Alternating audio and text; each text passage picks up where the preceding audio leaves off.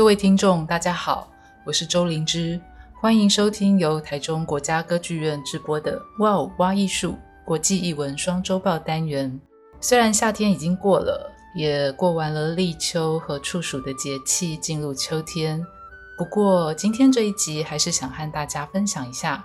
今年夏天亚维农艺术节的一些特色。毕竟有些艺术的问题，它是永远不会过时的。只要持续保持这些对艺术的热情和问题的好奇，我们也可以对世界拥有持续新的思考。我想听众朋友里面应该有不少人对亚维农艺术节其实耳闻许久，或者是甚至已经去看过节目了。但在这一集的开头，还是想跟大家稍微分享一下亚维农艺术节的开始。那是在一九四七年，法国有一位导演叫。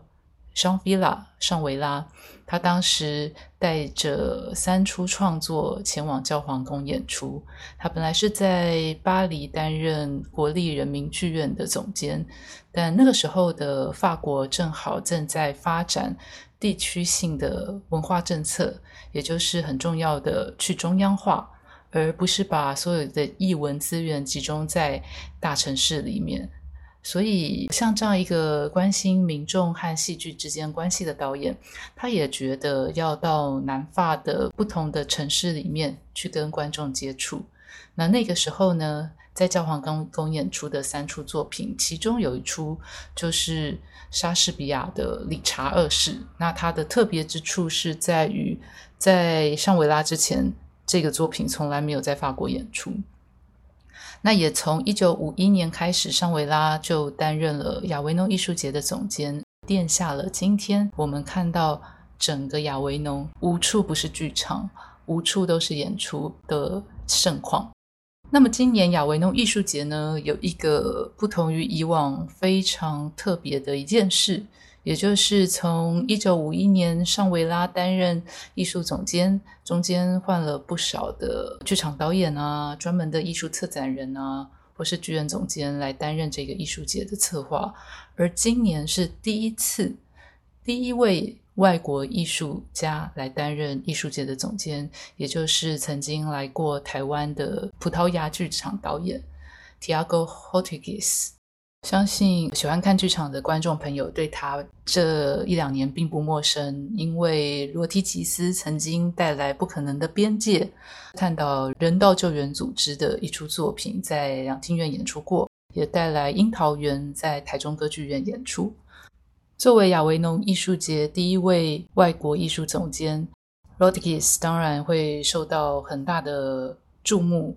那么，他也在艺术节的策展理念提出一个非常重要的概念。他认为，透过艺术节，这是一种对于世界的奋斗以及对抗。所以，自然在选择节目还有艺术家的创作概念上，他特别针对的是什么样的创作可以处理今日世界的危机。什么样的创作，它可以提出关于在文明世界共同生存的暴力以及脆弱，而人们可以在艺术节里面共同思索今日世界重要的问题，并且透过艺术来作为对抗。比如说，在亚维农最后一天的闭幕演出，Rodrigues 他带来的是他已经演了大概十年左右的一个制作，叫做《By Heart》。那这十年前，他之所以想要做这个制作的起心动念，其实是来自于他的祖母。当时他的祖母眼睛快要瞎掉了，所以跟他提出要求，因为书本还有文学是他跟祖母之间情感上很重要的联系。那于是，在这样子的请求之下，Rodrigues 他就想到了一个作品《By Heart》，也就是他邀请观众跟他一起。假设如果眼睛快要瞎掉之前，我们想要背下来的那个文学作品，有可能会是什么？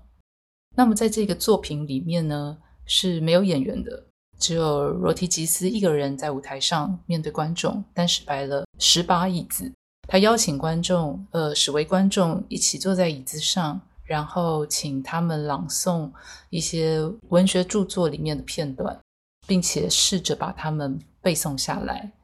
那这些文学作品里面，当然就是包括了罗提吉斯和祖母都很喜欢的作品，比如说莎士比亚的十四行诗，或者是乔治史坦纳的思想作品，或者是像布莱德利的小说。那在这些文学作品里面呢，其实透过背诵的方式，观众他不是成为演员，而是像一个朗读者，或者是一个文学作品的阅读的实践者。那从这些交流里面 h o r t i k i s 他试图想要呈现出诗跟文学的力量，它可以怎么样在现场及时组成一个临时的社群，把大家聚集在一起。而在这个临时的阅读的社群里面，也或许我们可以继续去发掘关于政治和文学之间的关系，关于历史和个人之间的关系。所以，从《By Heart》这样子一个作品里面，我们可以想象，在亚维农艺术节里面，关心的不再只是美学的问题，甚至是透过艺术节，因为人们可以聚在一起，所以怎么样创造一个公共性的讨论空间，以及对于社会的连接，就成为这次亚维农艺术节的其中一个重点。我们都知道，在法国其实一直都有哲学咖啡的传统。那么，在亚维农艺术节呢，其实也有很多的论坛。它不只是节目，它有很多的工作坊，有很多哲学咖啡馆的单元，或者是共同讨论的工作坊。那么，像今年的他们其中一个单元叫做“思想咖啡”，就带来了非常多以亚维农艺术节今年参加演出的节目的主题作为讨论的开启。比如说，女人在艺术创作中的位置，以及女人所受到的社会上的各种暴力，剧场要怎么处理这个性别议题？在数位的世界里，我们是否有可能修复社会的关系？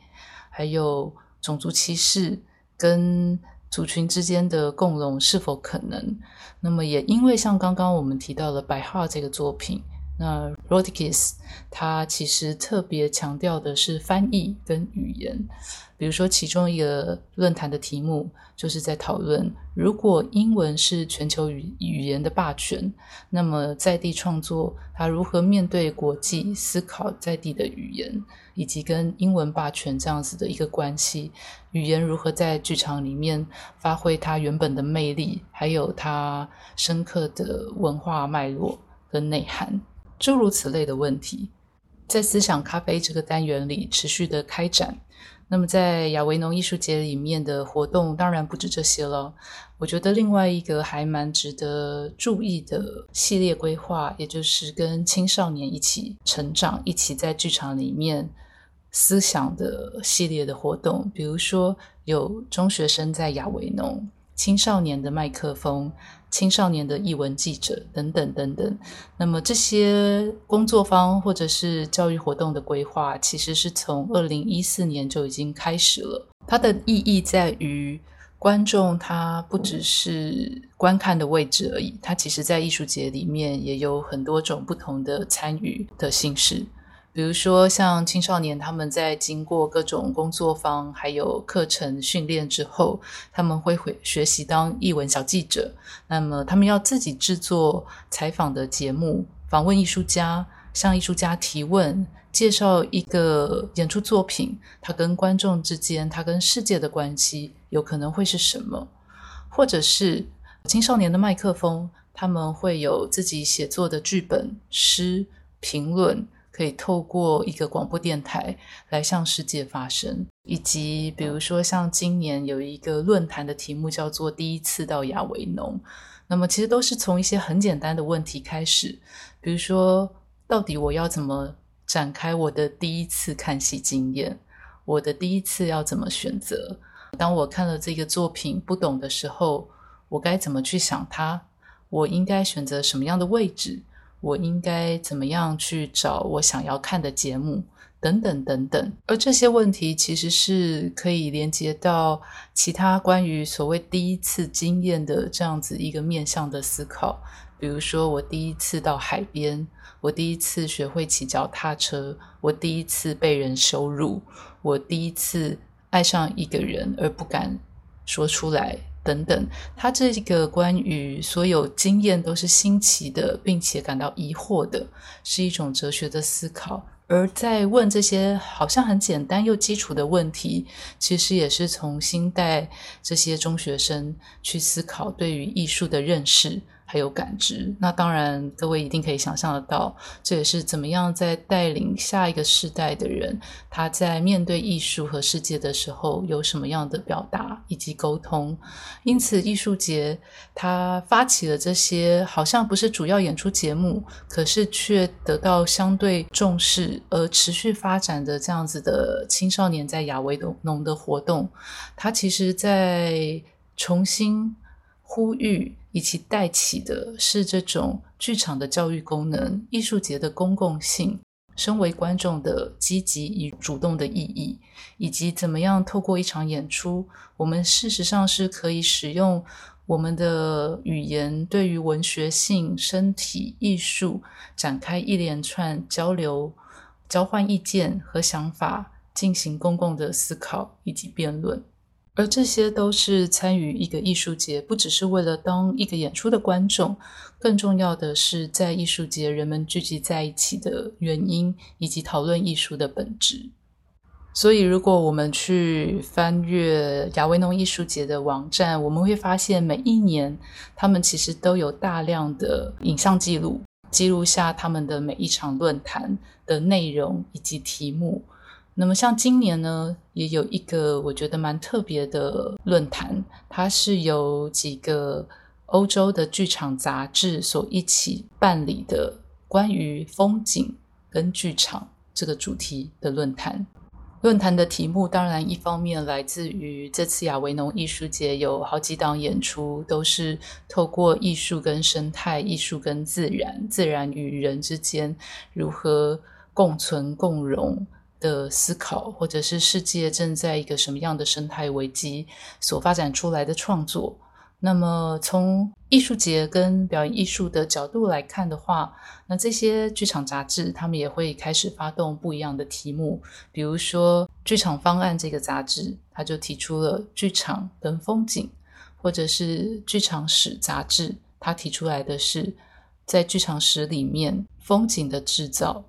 或者是《剧场公众》这本杂志，它在讨论的是剧场里面关于生态的条件。所以在论坛里面，我们可以听到这些重要的问题。如果剧场艺术它是关于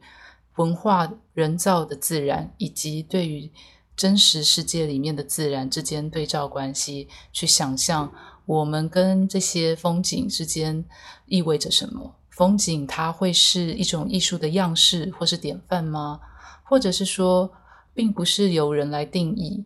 而风景又可能会是什么？风景是不是会在无意之间成为人生活的背景？什么才是剧场里的风景呢？如果从艺术的角度来说，风景它是不是一种感知的能力、感知的形式？那么，当我们谈风景，我们会谈的是自然生态。还是以人为中心的人造风景的观点，或是风景，它可以作为一种思想的方法，这都是他们在这个共享的风景的论坛里面所持续去讨论的。也就是说，当这些议题都变得非常的当下而急迫的时候，风景这样子的一个主题，它已经不只是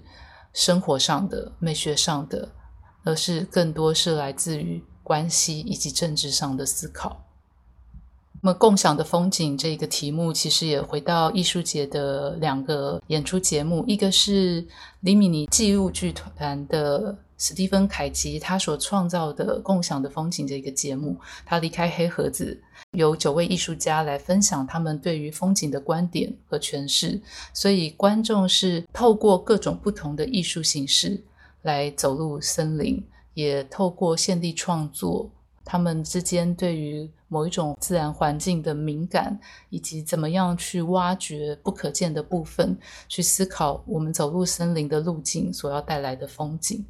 那另外一个节目呢，也跟风景有关，是法国导演菲利普·肯恩，他透过波西的画作，人间乐园，重新再提问今天的自然生态以及文明之间。那我们都知道，波西的画作非常的奇想式，它是在中世纪和文艺复兴转型跟过渡时期的一种艺术挑战。所以在那个画里面，我们可以看到的是关于历史、美学、神学、精神分析等等，它将对于世界的提问集结在一起。然后在一幅画里面，用游离的眼光带着大家共同的挖掘。那昆恩呢，透过这一个画作所带给他的灵感，他创造了一个蛮特别的叙事，也就是他用了复古未来主义。去创造一个西部冒险的想法，那把圣经里面的诺亚方舟换成一辆巴士，所以这群人他在这种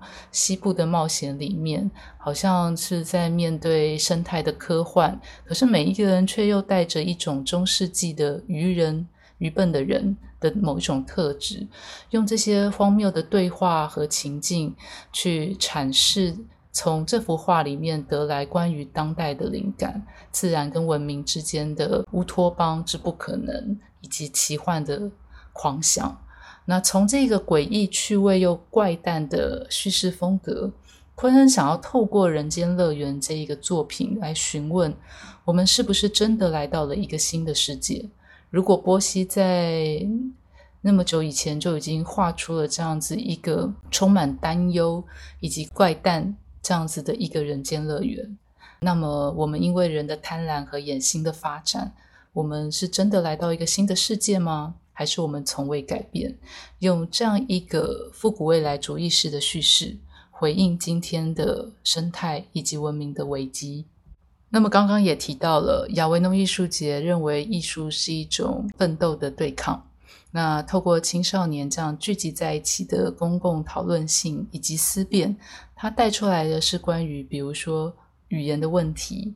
关于文学对于人的记忆和私密的情感。以及在今天共享的风景里面，我们怎么和既有的观众以及下一代新的观众一起讨论我们所居住的这一块土地，可以怎么样的思考？那刚刚还有提到论坛里面有发展的关于女性的问题。那在这一次的亚维农艺术节也有一个非常精彩的作品，是由法国的舞蹈家 Mathilde Monnier 莫尼莫尼耶他所做的一个作品叫做《Black Lights》，黑色的亮光。那这个作品，它其实是莫尼耶他在法国的公共艺术电视台 Arte 上面看到一个电视节目，叫做 H 二十四，里面有。十位的女性创作者，她们来自不同的世代、不同的国家、不同的种族、不同的区域，然后各自以他们的文学叙事去诉说、去告白他们自己身为女人所受到的各种暴力，还有不当的对待以及痛苦和世界的关系。那莫尼耶发现，在这些文本叙事上面有极大的关于身体的力量，还有可能性，是值得再继续深挖的。所以，他从这个电视节目的灵感里面，继续去探讨，从舞蹈的角度，怎么样去阐释不同女性她在不同年纪还有处境底下对于身体的诠释跟想象。所以在舞台上，他先是让这几位舞者。去呈现出女人摔倒、跌倒、跌坏一样的身体，再从日常的身体里面受到凝视的身体，想办法站起来，去重整他们自己的身体所出现的不同的姿态。那在不同姿态里面，这些表演者，他们同时是舞者，也是演员。他们会用跳舞的身体去阐释身体的障碍，他们也会用口说的形式、独白的形式去告白。比如说，关于女人到底有几副身体，哪一副身体才是自己的？我们是不是有可能透过这种身体的探索，以及勇敢面对暴力的情况底下，试着和自己和解，然后从舞蹈的身体里面寻找某一种创造和解与再生的能力？而最终能够因为这种对于自由的思考以及激进的行动方案，或许有能力可以夺回身体的自主权以及创造性。最后想跟大家分享的是 Rosas 舞团编舞家基恩梅可他改编莎士比亚的《暴风雨》这个剧本所做的新舞作《Excite Above》。这个作品跟刚刚莫尼尔的《Black Lights》，我觉得有一个部分是相通的。他改编《暴风雨》，其实是要在谈今天帝国主义扩张下殖民历史的问题，在今日怎么样残留在不同的区域，这种权力控管、不安稳的身体，在全球化怎么样让我们思考我们和自然的关系。所以在各式复杂的议题相互交织之下，基尔梅克的。呃，手法是采用，其实，在不同时期都有不同的歌曲，比如说阿爸合唱团，比如说蓝调，或者是一些民歌，他们都是一个支持所有受苦的身体，或是受压迫的身体持续走下去的力量，以及节奏和旋律。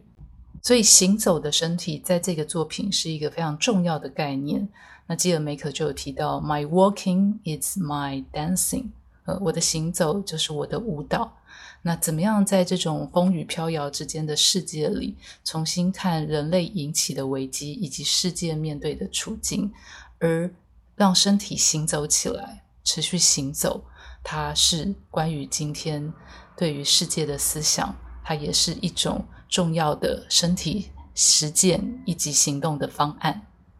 最后，就用基尔梅克的这个星座作为今天这一集的结尾，让我们持续行走，走出自己的舞蹈。感谢大家的收听，也请大家订阅、分享《哇哦挖艺术》Podcast。如果对今天分享的议题和内容有任何想法或问题，都欢迎到台中国家歌剧院的粉丝专业或 Apple Podcast 留言。我们下次见，谢谢，拜拜。